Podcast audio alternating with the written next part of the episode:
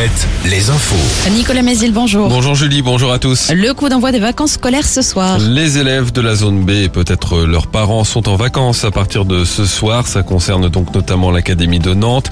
Sur les routes, pas de difficultés en vue avec du vert pour tout le week-end. Et malgré les manifestations contre la réforme des retraites demain, il n'y aura pas de perturbation dans le trafic SNCF.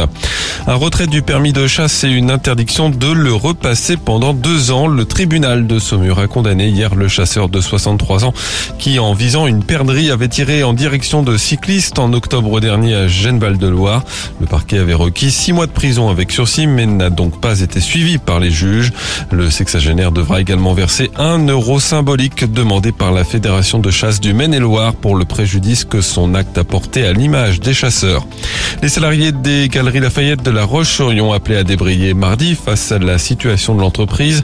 Les syndicats ont déposé un droit d'alerte face à la situation financière du groupe propriétaire de plusieurs magasins des Galeries Lafayette et qui possédait déjà Camailleux liquidé en septembre et Gosport en redressement judiciaire.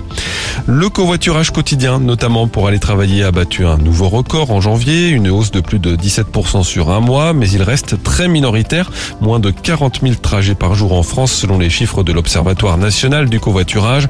Les Pays de la Loire sont la troisième région qui le pratique le plus derrière l'île de France et la Normandie. En sport du foot, c'est Lens que Nantes affrontera pour les quarts de finale de la Coupe de France. La rencontre devrait être programmée le 1er mars et ce sera à la Beaujoire. En Ligue 1, Nice-Ajaccio ce soir pour lancer la 23e journée. Dimanche, Nantes accueille Lorient. Angers reçoit Auxerre, match entre les deux derniers du classement. En national, Le Mans se déplace ce soir sur la pelouse du Red Star. Cholet reçoit Bourg-en-Bresse. En basket, on joue en Pro B ce vendredi. Angers se déplace à Saint-Chamond. Et à noter en National 1, le derby vendéen demain entre les Sables d'Olonne et Chaland.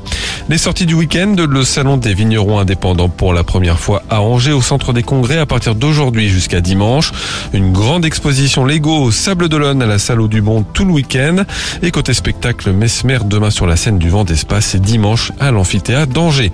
Enfin la météo plutôt ensoleillée sur la Vendée, plus grise sur le Maine-et-Loire et la Sarthe avec peut-être quelques rayons de soleil cet après-midi.